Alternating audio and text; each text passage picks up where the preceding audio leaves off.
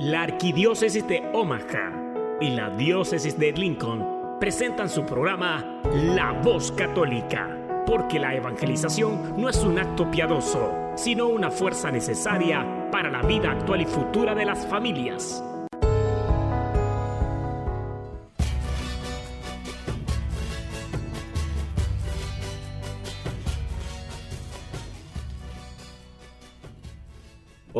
Soy el arzobispo Jorge Lucas. Despónganse a escuchar la voz católica con un mensaje de fe y esperanza. En el nombre del Padre, y del Hijo, y del Espíritu Santo. Amén. Padre Todopoderoso, Creador del cielo y de la tierra, que en tu gran sabiduría encomendaste al ser humano hacer cosas grandes y buenas te pedimos por los que escuchan la voz católica, que su corazón se llene de alegría al escuchar tu voz, que su mente se abra a la inspiración de tu Espíritu Santo y que sus actos reflejen tu amor y tu misericordia. Que los que oigan tu voz te reconozcan, que los que te reconozcan te sigan, que los que te sigan te amen, que los que te amen te sirvan, que los que te sirvan te proclamen que tu mensaje de fe y esperanza anime corazones abatidos, fortalezca corazones indecisos, acompañe corazones extraviados y sane corazones heridos. Te lo pedimos por medio de Jesús, tu Hijo amado, bajo la guía del Espíritu Santo y el auxilio de nuestra Santa Madre, María de Guadalupe. Amén. Muy buenos días, queridas familias radio escuchas de este su programa La Voz Católica, el hogar de los católicos en la radio. Hoy es un día muy hermoso aquí en Omaha. Soy su servidor y amigo, el diácono Gregorio Elizalde, y reciban de mi parte un caluroso, bendecido y sincero saludo y de paso un fuerte abrazo. Hoy estamos iniciando el mes de junio, medio año ya, y es un mes de, por supuesto, de esperanza, especialmente después de que estamos reiniciando las actividades en las parroquias, en los grupos y muchos negocios también están iniciando actividades. Como ustedes saben, ahora ya no hay dispensa por faltar a la Santa Misa, ya que nuestro arzobispo levantó, valga la redundancia, levantó la dispensa el fin de semana de Pentecostés. Después de pues más de un año de que no era pecado el ir a la misa, pero hoy es una obligación, es una necesidad que tenemos que ir a la Santa Misa. Ustedes saben con la situación de la pandemia del coronavirus, más bien esta pandemia aún sigue presente en nuestro mundo y por eso es importante también estar vacunados. Y para eso hoy, sábado, tenemos la oportunidad de vacunarnos en el Centro Pastoral Tepeyac. Y para que nos dé los detalles de este, de este evento de vacunación. Vamos a enlazarnos en este momento hasta el Centro Pastoral Tepeyac, donde está mi compañera Betty Arellanes para que nos dé los detalles. Hola Betty, buenos días, ¿cómo está? Oh, bien, buenos días, estoy aquí exactamente en la, en la esquina de la calle Q y la 36. Estamos esperando que lleguen eh, las familias a vacunarse. Em, como mencionó, ya tenemos acceso al supermercado, a la misa, se están regularizando las cosas, sin embargo, eh, sabemos que este punto, esta zona en donde está el centro pastoral de que en, el, en la zona postal 68107 todavía hay un foco rojo y un bajo índice de vacunación. Entonces, junto con el departamento de Douglas, eh, estamos haciendo este esfuerzo para que nuestras familias, a las familias que servimos y queremos, vengan, se vacunen, se protejan. Estamos poniendo la vacuna de Pfizer, es la que eh, está nuestra arquidiócesis autorizando junto con la de Moderna, pero en esta ocasión tenemos solamente Pfizer eh, para que los jovencitos a partir de los 12 años también tengan acceso. Ya tuvimos al primer jovencito con su mamá, ya estuvo aquí, ya se vacunó pero necesitamos este esfuerzo de los papás, más conciencia, es un esfuerzo y una, una, obligación que tenemos los papás de proteger a nuestros niños, pero tenemos que poner el ejemplo. Entonces, aquí los esperamos hasta la una el día de hoy. Es un sistema de drive-thru, como cuando vamos por el cafecito. pasan, pueden recibir la vacuna en su coche, si se sienten más cómodos se pueden bajar, estamos preparados para recibirlos como sea más conveniente para ustedes.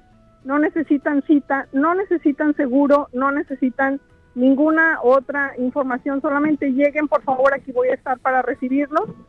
Y mm, el lunes vamos a estar también de 9 a 1 si no pueden venir hoy, pero estoy frente al supermercado, estoy en la esquina de, la Cuila 36, así que si salen al súper, a las tortillas, a cualquier mandado, pasen por aquí, aquí los veo.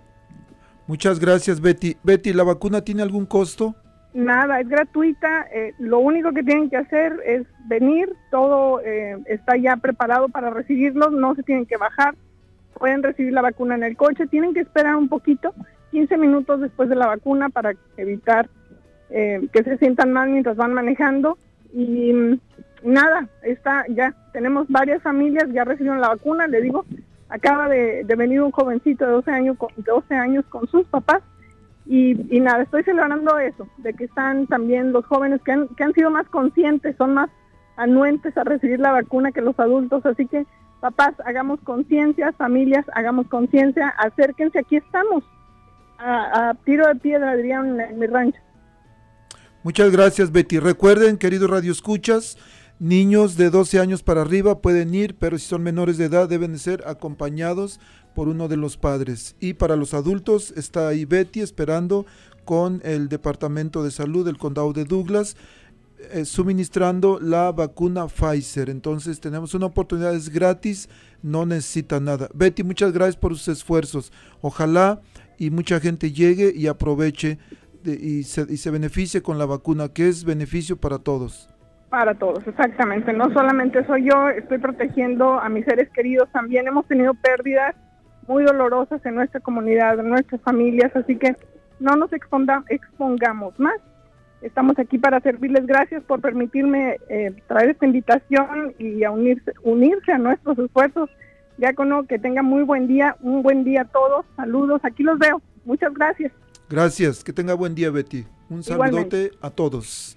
Gracias, bye. Gracias. Bueno, queridos Radio Escuchas, continuamos con nuestro programa y mañana es la solemnidad de Corpus Christi, así que nuestro programa de hoy lo vamos a dedicar a esta fiesta de Corpus Christi.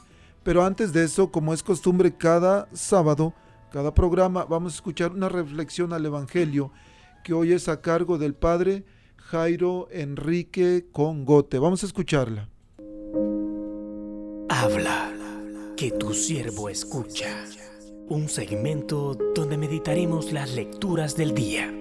Pidamos al Espíritu Santo que nos revele la verdad, porque la verdad nos hace libres. Habla, que tu siervo escucha.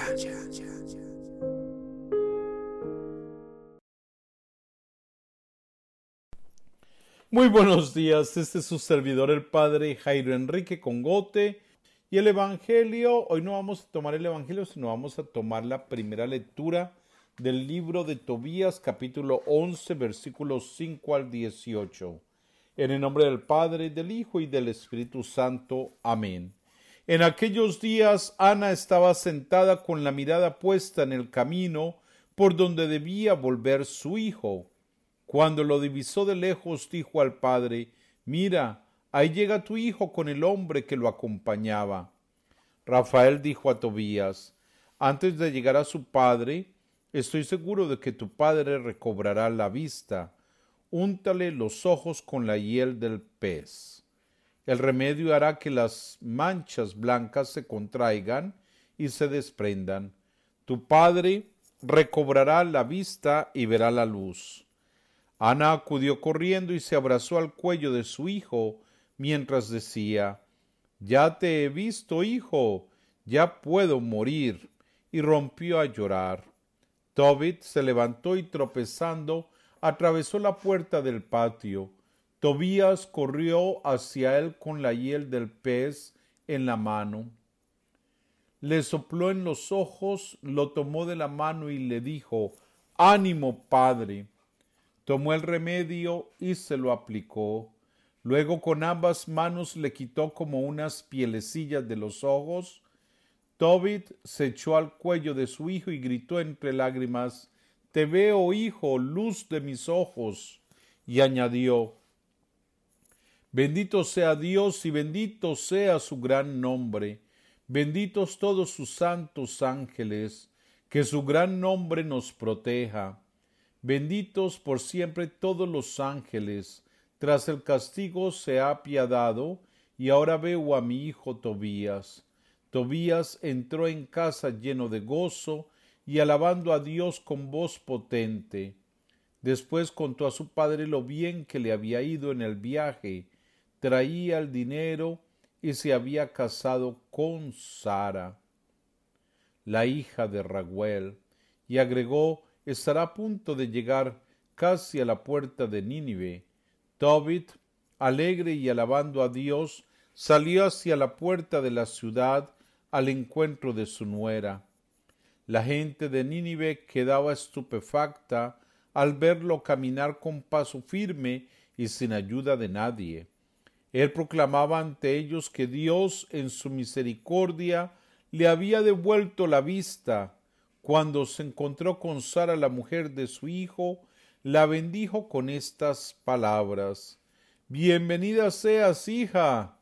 Bendito sea tu Dios que te ha traído a nuestra casa. Que Él bendiga a tu Padre, a mi hijo y a ti, hija mía. Entra en esta tu casa con salud, bendición y alegría. Entra, hija.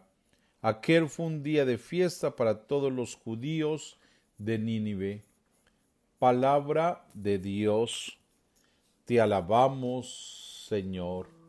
Bueno, qué bonito hoy viernes tener la oportunidad de, de dejarnos contagiar de este texto y de este episodio tan hermoso, porque nos invita a hacer memoria de todo lo bueno que hemos recibido. Miremos con detenimiento incluso esos instantes difíciles de nuestra vida.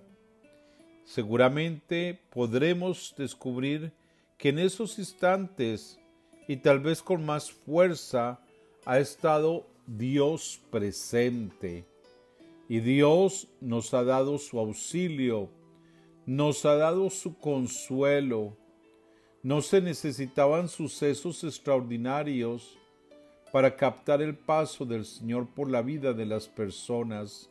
Se requiere ante todo la capacidad y asombro para ver cómo desde las cosas más simples, desde las cosas más sencillas que nos pasan, aquello que nos acontece, Dios siempre está y ha estado presente.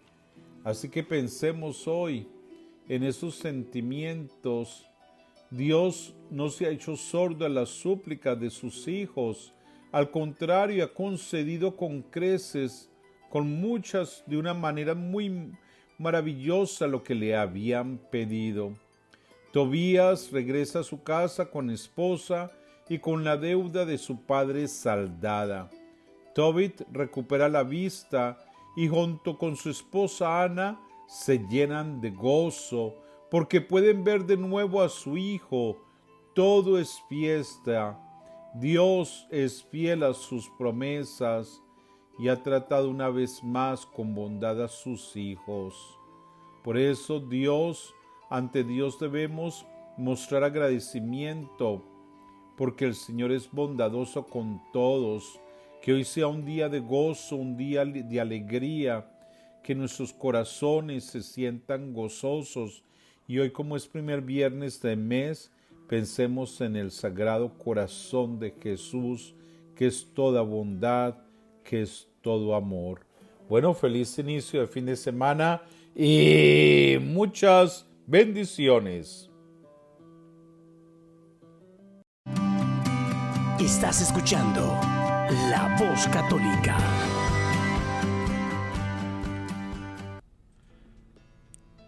Queridas familias, les recuerdo que estamos en vivo desde los estudios de la nueva 99.5 FM, 1020 AM, número en la cabina a llamar 402-898-1020. Su, están un poquito lejos de Omaha, su radio no se escucha bien. Bueno, vayan al, en su teléfono, descarguen la aplicación, se llama La Nueva Omaha, o vayan a internet y pueden escuchar mucho mejor, pueden tener mejor audio.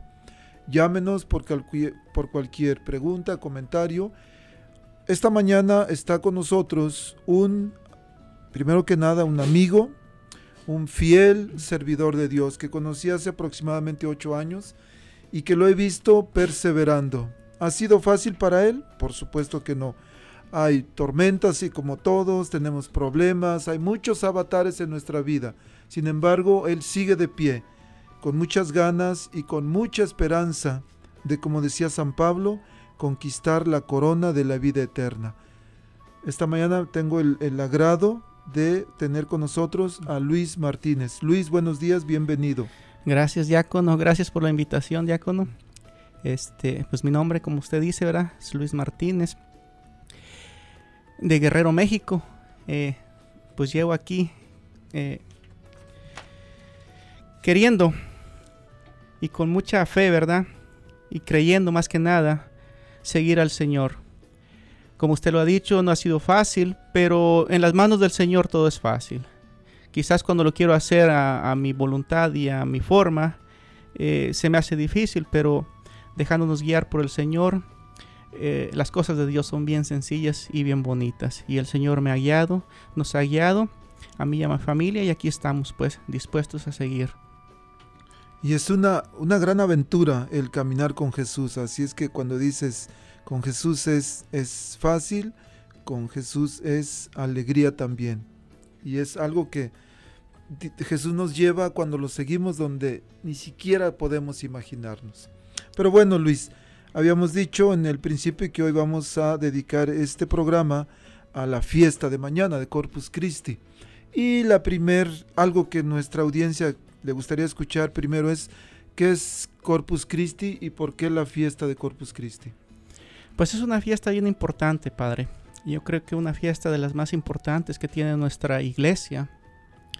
Sabemos que significa el cuerpo, el cuerpo de Cristo presente en la hostia consagrada, ¿verdad? En la Eucaristía. Es la adoración del cuerpo y la sangre de nuestro Señor Jesucristo. Ese regalito que, que Dios, bueno, no es un regalito, es un regalote que Dios nos deja, ¿verdad? En ese pedacito de pan para muchos, pero para nosotros sabemos que es el verdadero cuerpo de nuestro Señor Jesucristo, el cual adoramos, el cual eh, glorificamos y el cual estamos agradecidos que el Señor tuvo esa gran eh, humildad, como Él siempre ha sido, ¿verdad? Humilde, de quedarse en ese pedacito de, pan, ¿verdad? Eh, sí, y también, bueno, tal vez muchos de ustedes saben que Corpus Christi viene del latín cuerpo de Cristo. Son dos palabras, corpus, cuerpo, Christi, Cristo. En un principio, al, inicio de cuando se estableció la fiesta, que fue más o menos en el año 1260, eh, le llamaban Corpus Domini o cuerpo del Señor, pero ha cambiado a cuerpo de Cristo. En esta fiesta, o más bien cuando se instituye más o menos en el año 1263, y es debido a una, diríamos, a un sacerdote que no creía. Era el sacerdote Pedro de Praga, quien tenía serias dudas de que Jesús estuviera en la Eucaristía realmente, así como muchos de los que nos están escuchando ahorita tienen dudas de que, ¿será que realmente está Jesús presente ahí en ese pedacito de pan? Nah, no creo. Pienso que es algo simbólico. Vamos a ir desmenuzando estas ideas, vamos a utilizar la Biblia, así es que queridos radioescuchas, agarren su cafecito, tomen su agüita, acomódense bien y, pero sobre todo, tomen su Biblia, porque vamos a utilizarla. Pero entonces este sacerdote Pedro de Praga tenía dudas de que estuviera Jesús realmente en la Eucaristía.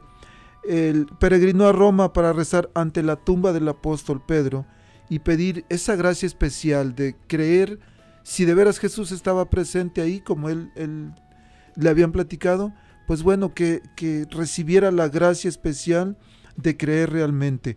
Y fue a un pueblo en, Italia llamado Bolsena y ahí celebró la Santa Misa. Mientras celebraba, vio cómo de la hostia consagrada brotaban gotas de sangre que manchaban el corporal. Y entonces de repente él no sabía qué hacer. Detuvo la misa y llevó el corporal y la hostia consagrada a la sacristía. En el transcurso de esto, varias gotas de sangre cayeron al piso. Y en la actualidad esas, esas este, losas donde, que, donde cayeron las gotas de sangre todavía se veneran en la Basílica de Santa Cristina de Bolsena en Italia. Y el corporal y la hostia fueron llevados al Papa Urbano IV, que en aquel tiempo era el Papa, y quien al ver esto que había sucedido se arrodilló y mostró al pueblo el corporal ensangrentado. Estas reliquias se encuentran en la Catedral de Orvieto en Italia y cada año en la fiesta de Corpus Christi se saca el corporal en procesión. Eh, esto es importante decir porque en el año 1264 es cuando se instituyó la fiesta de Corpus Christi. Pero esto a veces puede crear una confusión y la gente puede pensar, bueno, entonces, si apenas es de 1264, pero Jesús murió en el año 33, entonces antes de esto no existía el cuerpo de Cristo. Sí, diácono, y esa duda a veces tenemos muchos eh, de nosotros, ¿verdad? En verdad, este, si fue instituida en 1263, antes que había entonces, ¿había celebración o no había? ¿Había, había el cuerpo estaba presente en la comunidad primitiva? Y sabemos que sí, ¿verdad? Si leemos la Biblia, nos damos cuenta que desde los principios la, iglesia primitiva ya adoraba y veneraba el cuerpo y la sangre de nuestro Señor Jesucristo. Desde aquellos ayeres nos damos cuenta que eh, el mismo Pablo nos habla, ¿verdad? De cómo, cómo ellos, eh, el amor que tenían hacia eh, el cuerpo y la sangre de nuestro Señor era grande. Este, desde entonces pues sabemos que eh, el Señor ha estado presente en, la, Eucaristía, ¿verdad? El Señor ha estado presente desde esa iglesia eh, que ha venido a través de los años eh, enseñándonos cómo, cómo hacerlo. Sí, y sobre todo, si reafirmando un poquito tus palabras, Luis, Jesús instituye la Eucaristía. Y todo el culto que damos a la Eucaristía nos remite a ese momento que Jesús instituye la Eucaristía, que es la última cena, donde Jesús, estando con los apóstoles, instituye este sacramento y dice Lucas 22, 19, este es mi cuerpo, este es mi sangre derramada por ustedes, sangre de la alianza nueva y eterna. Vamos a leerlo en un momento más. Pero entonces es importante que sepan, en algunas diócesis en Estados Unidos, en México por ejemplo, esta fiesta se celebra el día jueves, el jueves de Corpus Christi, en algunas diócesis en Estados Unidos también. Aquí en Omaha lo celebramos el domingo, porque también en muchas diócesis se pasa al siguiente domingo. ¿Por qué lo celebran en jueves? Precisamente por eso, porque fue el día jueves cuando Jesús instituye la Eucaristía en la última cena. Entonces es un día de precepto, pero nosotros tenemos aquí por un lado, la suerte de que es domingo y no tenemos que ir el jueves también. El, en base al cuerpo de Cristo ha habido miles de milagros eucarísticos. En este momento se me viene a la mente el doctor Ricardo Castañón, quien era un, científico ateo. Él no creía en, pues, no creía en Dios. Y de repente un día le dieron unas, unas partículas de hostia que él no sabía que eran y se las dieron para que las analizara. Cuando fue al laboratorio y empezó a analizar encontró que había tejidos humanos, incluso que había, había unas palpitaciones en esos pedacitos de carne. Cuando él supo que era, cambió, cambió completamente y ahora es un evangelizador católico que habla habla sobre eso, sobre la presencia real de Jesús en la Eucaristía. Vamos a regresar después de una pausa, con una pregunta, Luis. Jesús nos habla en la Biblia sobre su cuerpo, sobre comer su cuerpo, así como los católicos acostumbramos que cada semana vamos y comulgamos. Vamos a regresar con esa pregunta, pero antes vamos a escuchar un canto que se llama precisamente Te escondes en el pan. Vamos a escucharlo.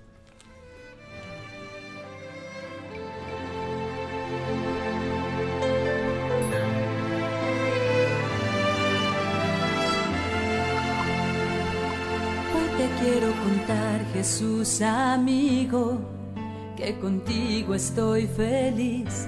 Si tengo tu amistad, lo tengo todo, pues estás dentro de mí. Después de comulgar me haces como tú, me llenas con tu paz. En cada pedacito de este pan completo estás y así te das.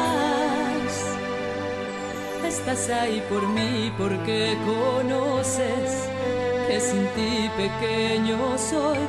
De ahora en adelante nada nos separará, ya lo verás. Te escondes en el pan,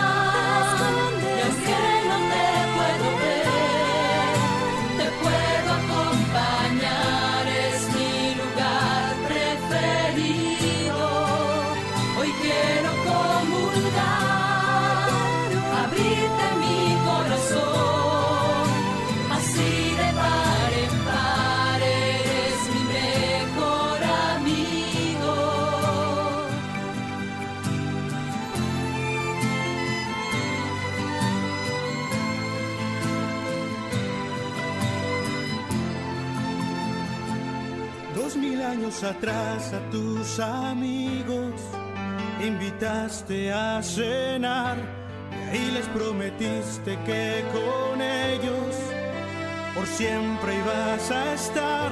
Y ahora cada vez que el sacerdote eleva el pan en el altar, me pongo de rodillas porque sé que en esa hostia tú estás. Te escondes en el pan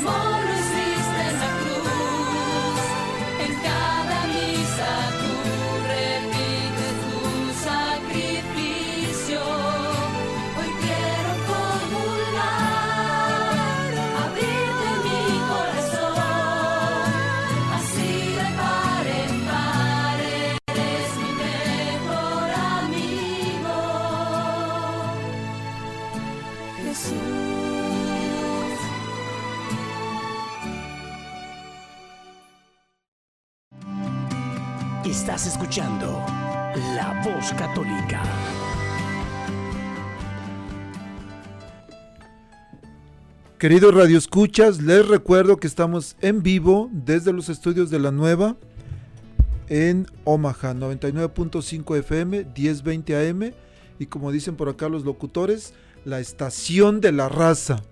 Llámenos 402-898-1020, comentarios, preguntas. Recuerden, hoy está con nosotros Luis Martínez, un fiel y perseverante siervo de Dios. Luis, tenemos una pregunta que dice que si Jesús nos habla sobre comer su cuerpo y beber su sangre, en la, en- si nos habla sobre eso en la Biblia, como hacemos los católicos. Pero antes de eso, ¿cómo- ¿cuál ha sido tu experiencia? No sé si desde pequeñito, siempre que tal vez tus papás te llevaron a hacer tu primera comunión, has continuado siempre asistiendo a cada mis, a cada domingo a la Santa Misa, o hay algo que sucedió en tu vida. Cuéntanos, Luis, por favor. Eh, sí, bueno, este diácono, mire, el milagro más grande quizás que yo he experimentado a través de la Eucaristía es el deseo, el deseo de querer ir a tomar el cuerpo de nuestro Señor. Antes yo no sentía esas ganas, ese deseo, porque me retiré de la iglesia un tiempo este, y no tenía noción de lo importante, ¿verdad? Que era la, la Sagrada Eucaristía. Sin embargo, después de vivir un retiro, después de reencontrarme con el Señor, después de que el Señor me habla a través de personas eh, como usted y como yo, diácono, y me hace sentir ese deseo. Y el milagro más grande que yo siento que ha hecho en mi vida es el deseo de quererlo de querer comer, de querer masticarlo, de querer que Él viva en mí. Porque sabemos que Él nos habla y nos dice, ¿verdad? Que el que no come y bebe nuestra sangre, su sangre, perdón, este, no tiene vida eterna. Y yo quiero tener esa vida eterna, diácono. Y yo para mí ha sido bien importante eh, este reencuentro con el Señor. Esta nueva vida que el Señor me ha dado. Este, este milagro, eh, diácono, de poder eh, sentir. Porque yo lo siento. Yo lo siento cuando, cuando lo como a nuestro Señor. Siento eh, a Dios entrando en mi vida. Y siento ese deseo cada domingo de poder estar con Él. De poder sentirlo. De poder eh, querer tenerlo dentro de mí. Hay una necesidad en ti de recibirlo. Luis, hablaste de que fue a través de un retiro. En este momento y en estos, en estos días, como decía, estamos reiniciando actividades en las parroquias, en los grupos, y ha habido oportunidad para las personas de, asistir a un retiro. En este momento está llevando uno, a cabo un retiro en Freeman. El, ahora en junio va a haber varios retiros y tú nos traes una invitación, más bien traes una invitación a la gente que en estos momentos estén tristes, se sientan abandonados, se sientan aislados, se sientan como que no hay un verdadero propósito por el que vivir. Cuéntanos de esa invitación, Luis, por favor. Y después regresamos con eh, el, lo de Jesús hablando sobre su cuerpo y su sangre en la Biblia. Sí, gracias, diácono. Mire, este, nosotros a la Asociación de Jóvenes para Cristo vamos a tener nuestro retiro el 25, 26 y 27 de junio del 2021, iniciando el viernes 25 a las 6 de la tarde. Es un retiro de tres días. Es un retiro donde este, nos vamos a quedarnos, vamos a quedarnos. Es necesario que si tiene el deseo y, y siente el llamado de ir a este retiro, este, que vaya preparado, ¿verdad? Con una chamarrita, una cobijita. Allá va a haber camas, pero sí van a ser tres días. Un encuentro con el Señor, el cual muchos de nosotros hemos, hemos tenido. Eh, ese encuentro, ¿verdad? Nos ha cambiado nuestra vida. Nos hemos convertido, como yo le decía a Diácono, antes no sentía la necesidad del Señor. Y a través de ese retiro tuve el encuentro, el reencuentro con el Señor. Y he visto los milagros que ha hecho eh, a través de este retiro en muchas de las personas allegadas a mí. Personas de mi familia que han visto cómo ha cambiado su vida. Entonces este retiro es muy bonito y yo los estoy invitando, ¿verdad? Yo era una persona que tenía muchos vicios y gracias a, que a ese encuentro eh, que he tenido con el Señor, pues muchos o la mayoría, bueno, más bien dicho todos, eh, he dejado, ¿verdad? Entonces ha sido para mí algo bien importante y espero que tú que estás escuchando, ¿verdad? Y tengas esa necesidad y tengas ese deseo de querer reencontrarte con el Señor y sientas ese, ese palpitar en tu corazón, ¿verdad? Porque sabemos, eh, diácono, que hay veces que el Señor nos está hablando a través de las personas y no dejamos que, el, eh, que Dios entre en nuestro corazón, no dejamos eh, que Dios ah, haga su obra.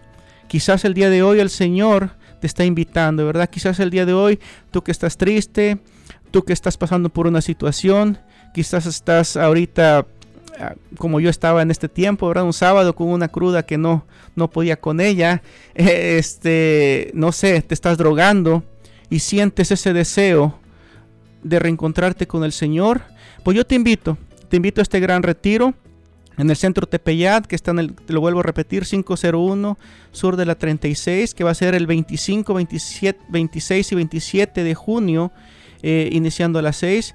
Quizás sea el momento en que tu vida pueda cambiar. Luis, yo estoy escuchando en la radio ahorita y escucho de esto, siento que Dios me habla en el corazón y quiero ir al retiro. ¿Cómo, cómo voy? ¿Cómo, ¿Con quién me comunico? ¿A quién le llamo?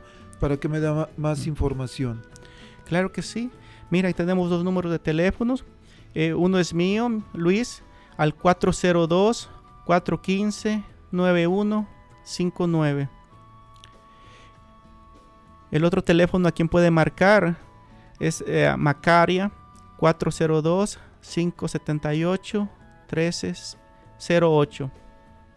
Vuelvo a repetir mi número de teléfono 402-415-9159. Muy bien. Ahí está la invitación para los que tengan el, sientan el llamado. Van a decir algunos, uh, pero estamos tan lejos de Omaha. No se preocupen. En sus, en sus ciudades, cerca por ahí busquen. Cuando escuchen un retiro, un, un congreso, algo, vayan por favor. Vayan que Jesús los está esperando y quiere darles su paz, quiere darles su alegría, quiere darles su amor. De lo único que se van a arrepentir es de no haber ido antes. Gracias por la invitación, Luis.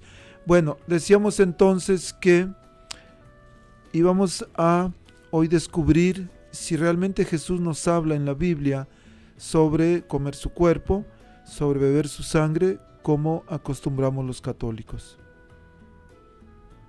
Este, eh, para eso no sé, yo creo que vamos a utilizar un pasaje bíblico. Me decías, Luis, ¿cuál quieres que utilicemos? Este, diácono puede leer Lucas 22 del 15 en adelante. Lucas 22 del 15 en adelante.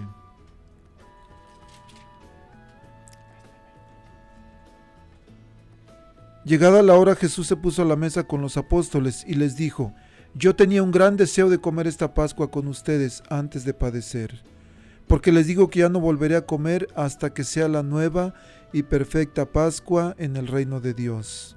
Jesús, aceptando una copa, dio gracias y les dijo, Tomen esto y repártanlo entre ustedes, porque les aseguro que ya no volveré a beber del fruto de la vid hasta que llegue el reino de Dios. Después tomó pan y dando gracias lo partió y se lo dio diciendo, Esto es mi cuerpo, que es entregado por ustedes. Hagan esto en memoria mía. Hizo lo mismo con la copa después de cenar, diciendo, Esta copa es la alianza nueva, sellada con mi sangre, que es derramada por ustedes. Palabra de Dios. Te alabamos, Señor. Sí, diácono, mire, aquí este, nos damos cuenta que Jesús les habla a sus discípulos.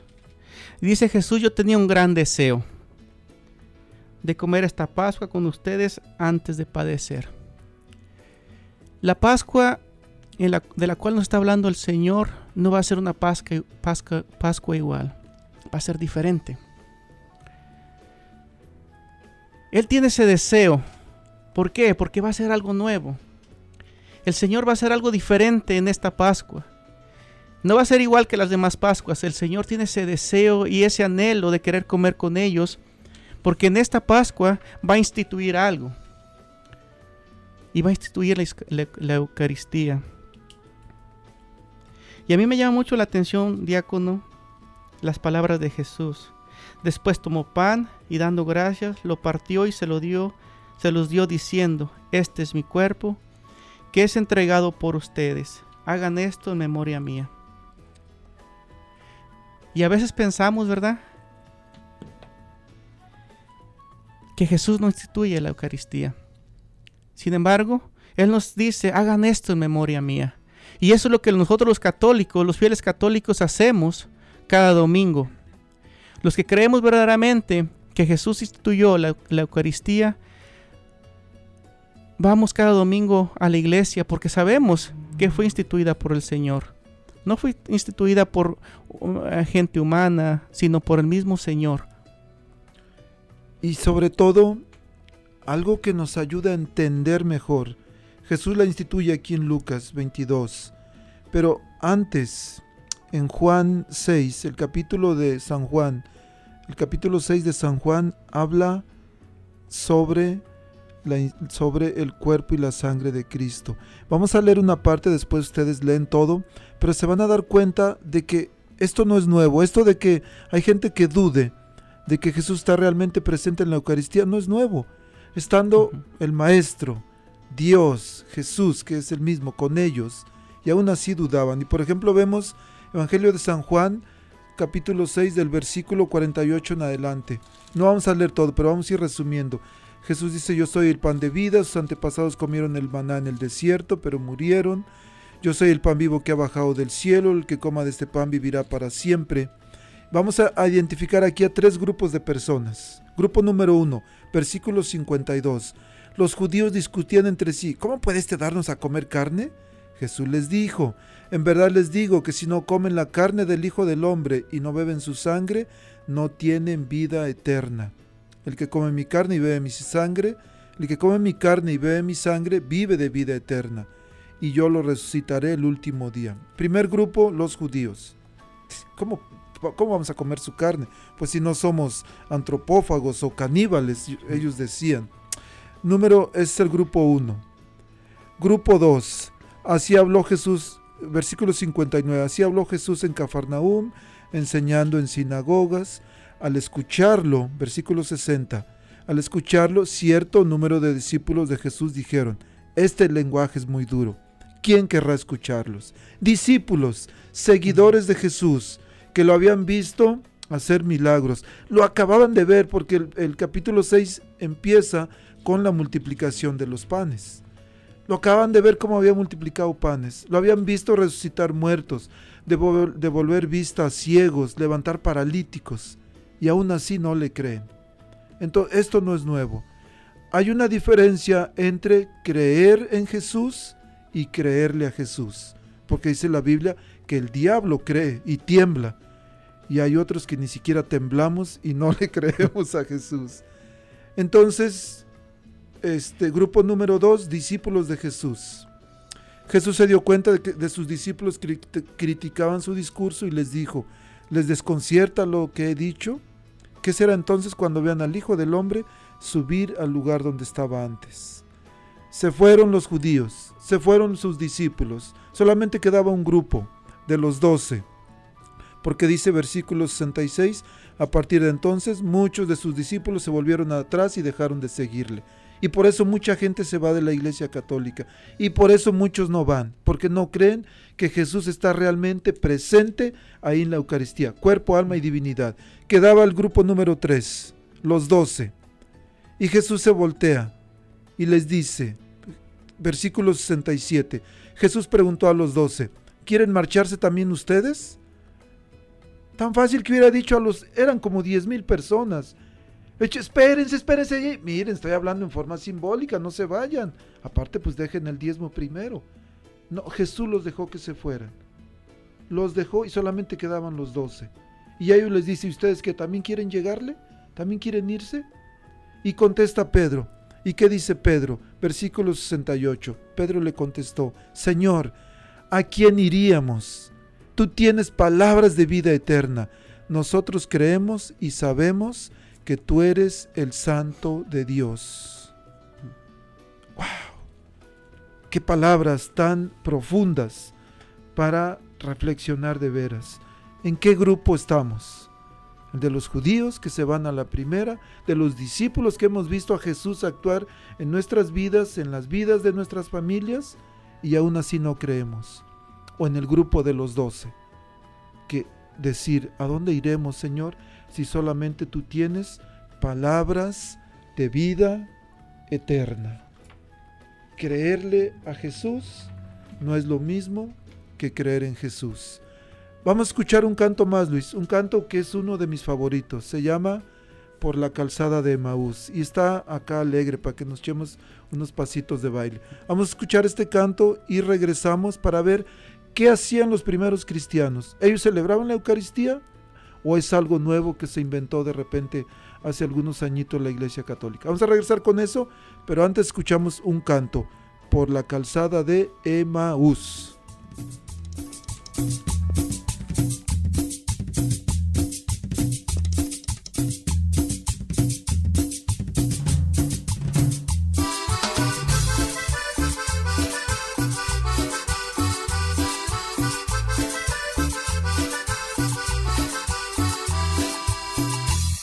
Que llevabas conversando, me dijiste es buen amigo y me detuve asombrado a la vera del camino.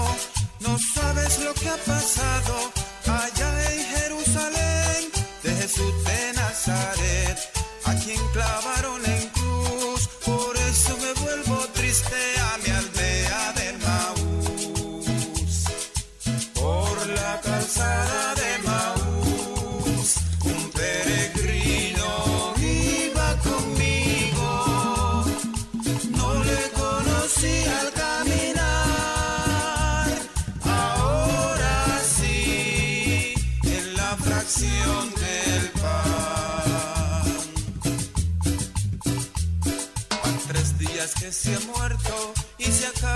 esperanza. Dicen que algunas mujeres al sepulcro fueron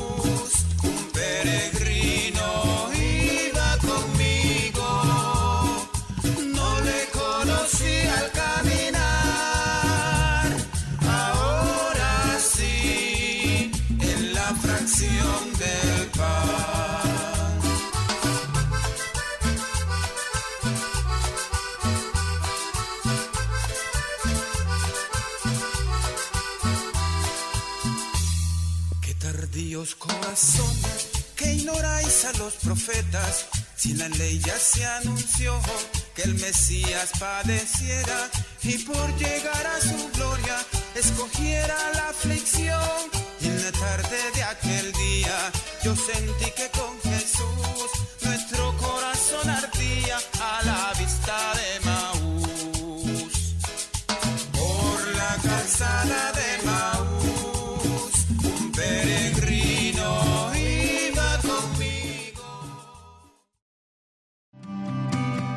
Estás escuchando La Voz Católica. Queridas familias, Radio Escuchas, les recuerdo, en vivo, estamos aquí en los estudios de la nueva. Descarguen su aplicación, el- vayan a internet para que se escuche mejor. Y hoy está con nosotros Luis Martínez, un fiel servidor y perseverante. Un siervo fiel y perseverante, siervo de Dios, muy fiel. Luis, habíamos dicho entonces que la pregunta que continuaba era si los primeros cristianos, las primeras comunidades, celebraban la Eucaristía, adoraban a Jesús en la Eucaristía, se reunían o es simplemente un invento de la iglesia reciente. No, diácono, nosotros como católicos sabemos, ¿verdad?, que viene desde la, desde la primera comunidad y si gusta podemos leer la, la cita bíblica que está en Hechos 2, Ok, vamos. del 42 en adelante. Ok. Hechos 2.42. Oye, el subtítulo dice la primera comunidad. La primera comunidad. Eran nacidos a la enseñanza de los apóstoles, a la convivencia fraterna, a la fracción del pan y a las oraciones. Claro que sí, ahí nos damos cuenta, ¿verdad? Que la primera comunidad ya eran nacidos, o sea que eran frecuentes a la enseñanza, pero algo, algo que me llama la atención, a la fracción del pan. Y entonces hablábamos al principio, si la fiesta empezó en 1260,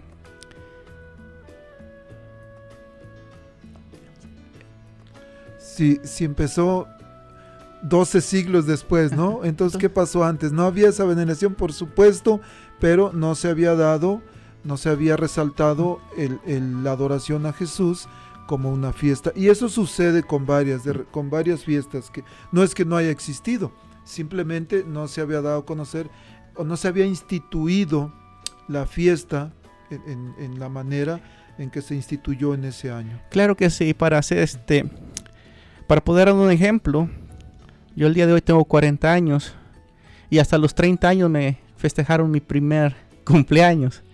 ¿Quiere decir que antes entonces no había cumplido años? No, apenas tienes 10, entonces. ¿no? Eh, y es la misma forma ¿verdad? de ver esta institución de, este, más bien dicho, la fiesta del, cuer- del cuerpo del, del Señor, ¿verdad? Fue instituida en 1200, pero ya los la primera comunidad desde, desde un principio ya eran asiduos a la fracción del pan. Ellos ya sabían la importancia que era el cuerpo y la sangre de nuestro Señor. Ellos ya entendían desde el principio que tenían que hacerlo con honestidad y con amor y con un recordatorio del que el Señor les había dicho, hagan esto en memoria mía. Y ellos fueron obediente- obedientes desde el principio, lo cual te invitamos a ti que nos escuchas, que seas obediente también y que encuentres en la Eucaristía el amor del Señor. Y, también, por ejemplo, San Pablo nos narra o nos cuenta, o bien les habla a los Corintios, en la primera carta a los Corintios, capítulo 11, del versículo 20, bueno, de hecho es desde el versículo 17, pero en sus casas, por favor, con tranquilidad, léanlo, pero vamos a leer aquí del versículo 23 en adelante. Yo he recibido del Señor lo que a mi vez les he transmitido. El Señor Jesús, la noche en que fue entregado, tomó pan, y después de dar gracias lo partió diciendo, Esto es mi cuerpo, que es entregado por ustedes. Hagan esto en memoria mía. De igual manera, tomando la copa, después de haber cenado, dijo, Esta copa es la nueva alianza en mi sangre.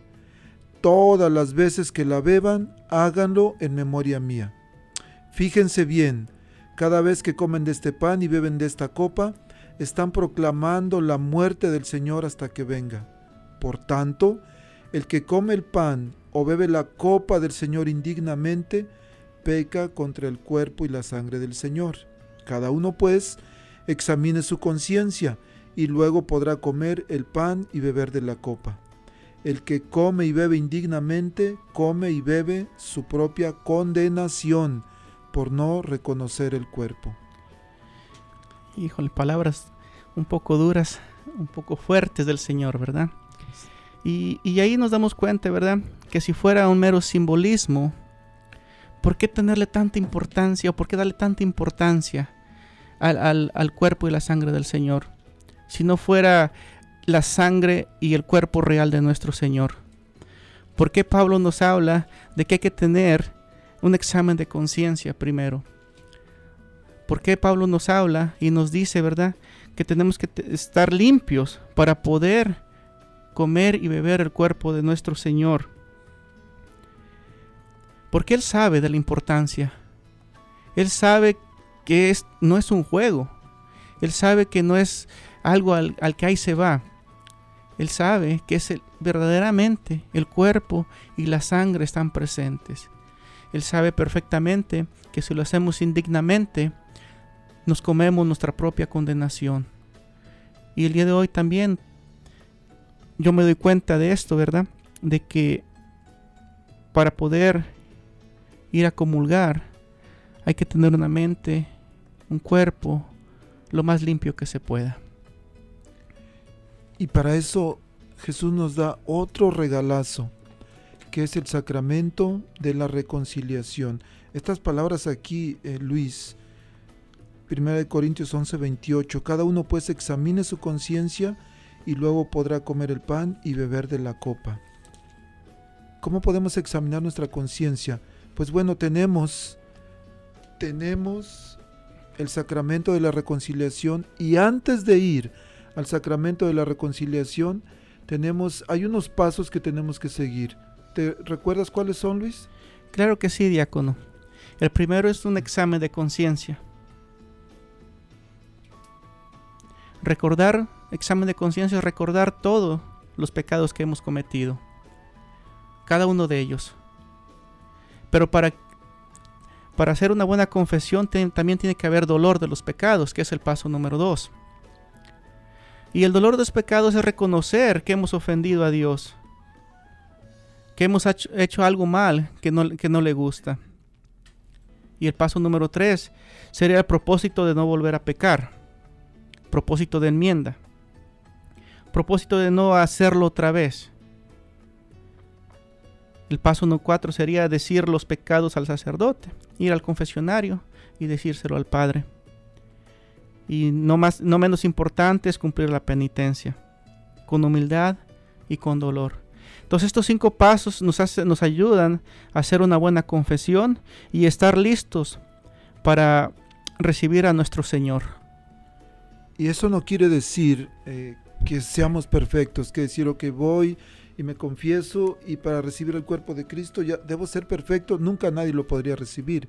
Mm. Pero que haya una intención. Dice, por ejemplo, todos pecamos, los justos siete- pecan siete veces al día. Imagínense yo. Entonces, pero que haya, haya un arrepentimiento, un dolor, ok, si he cometido un error, pero hay un deseo en mí de no volver a cometer el mismo error. Y pedimos, y pedimos la fuerza y por eso recibimos el cuerpo de Cristo, porque dice la Biblia también que es el pan para el camino. Entonces, si es el pan para el camino, quiere decir que lo necesito para alimentar mi alma. Pero al mismo tiempo da miedo. Y yo, yo no puedo o no podía entender cómo es posible que es- este versículo del versículo 29, el que come y bebe indignamente, come y bebe su propia condenación. ¿Cómo, cómo es posible que yo coma el cuerpo de Cristo y me coma mi propia condenación? Pero estaba leyendo el Evangelio de San Juan, capítulo 13, versículo 26 en adelante. Dice, Jesús le contestó, están en la última cena. Voy a mojar un pedazo de pan en el plato, aquel al cual se lo dé ese es. Jesús mojó un pedazo de pan y se lo dio a Judas Iscariote, hijo de Simón. Apenas Judas tomó el pedazo de pan, Satanás entró en él. ¡Qué fuerte! ¿Qué pasó? ¿Cómo? Entonces al recibir el cuerpo de Cristo, ¿el diablo puede entrar en nosotros? Sí, si estamos ocultando pecados graves. Porque Judas ya había, ya tenía la intención de vender a Jesús, ya había hecho el trato. Y cuando recibe el cuerpo de Cristo, lo recibe, pero no hay una, una intención de recibirlo. Y por eso es lo que sucedió. Por eso dio, Jesús nos da el regalo de la reconciliación, para que lo que tengamos no importa. Jesús nunca nos acusa, no- nos ah, rechaza por el lodo en que nos hayamos revolcado, pero Él quiere un corazón sincero, que nos volvamos a Él con sinceridad, que confesemos todos nuestros pecados al sacerdote, quien en persona de Cristo perdona los pecados. No es el hombre, es la autoridad que la iglesia le confiere al sacerdote y la autoridad que Jesús les dejó a sus discípulos en el Evangelio de San Juan. Cuando Jesús muere, resucita y dice, reciban el Espíritu Santo, a quienes ustedes les perdonen los pecados, les quedarán perdonados. A quienes se los retengan, les quedarán retenidos. Luis, ya casi se nos terminó el tiempo, desafortunadamente. Vamos a terminar. ¿Algunas últimas recomendaciones, Luis, que quisieras hacerle a la gente que nos escucha? Sí, diácono, este, pues invitarlos nada más. Invitarlos a que le den la oportunidad al Señor, a que den esa oportunidad de ese reencuentro con el Señor. Que dejen entrar al Señor. Yo sé que a veces la vida es difícil, los problemas, quizás la familia, el trabajo, los vicios, las situaciones de la vida. Pero hoy nos damos cuenta de que el Señor nos busca, de que Él está tocando nuestra puerta, de que el Señor te está llamando. Y quizás a través de la radio, a través del diácono, a través de, de, de las personas que conoces, ¿verdad? El Señor te está llamando. Y yo te pido nada más que abras tu corazón y le des esa oportunidad al Señor. Es lo único que te pide dame esta oportunidad de poder entrar en ti.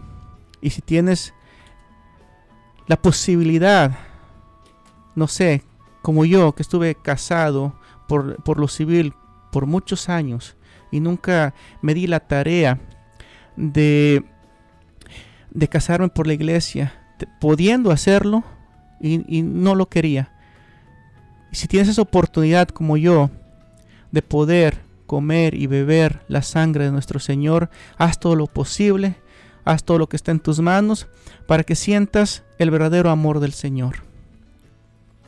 Ok, queridos radioescuchas, les recordamos, en este momento Centro Pastoral Tepeyac se está suministrando la vacuna contra el COVID-19. La vacuna es Pfizer, que está permitida por la iglesia, y niños mayores de, de 12 años pueden ir acompañados de un, de un papá. En dos semanas, 18, 19 y 20 de junio, tenemos un retiro para jóvenes. Por ahí en el Facebook Centro Pastoral Tepeyac hay un, hay un video, hay flyers. Pueden llamarnos al 402-557-5571. Jóvenes del grado 9 al 12 para que vayan a este retiro. También tenemos misioneros en las parroquias después del Congreso a partir del 21 de junio. hasta el 31 de julio estarán unos misioneros que vienen de California visitando eh, casas, también visitas domiciliares. Si quieren, por favor, por ahí vamos a, a- Ya está el enlace para que se registren, pongan su nombre, quien quiere ser visitado por los misioneros. 25, 26 y 27 de junio, retiro de Jóvenes para Cristo. Y ya Luis mencionó los números de teléfono, Luis, una vez más para llamar. Ah, Luis Martínez al 402-415-9159. Mancario Hurtado 402-578-1308. Y recuerden, hay retiros, hay cursillos, hay congresos. Por favor, vayan, vayan que Jesús los espera. Y tenemos nuestro congreso arquidiocesano, sábado 24 de julio. Viene la doctora Lupita Venegas, una ah, psicóloga especialista en familias, en jóvenes. Y viene John Carlo Band. Eh, muchos conocen a John Carlo. Viene también a dar un concierto. Aparten las fechas, por favor. Y el tiempo se nos ha acabado.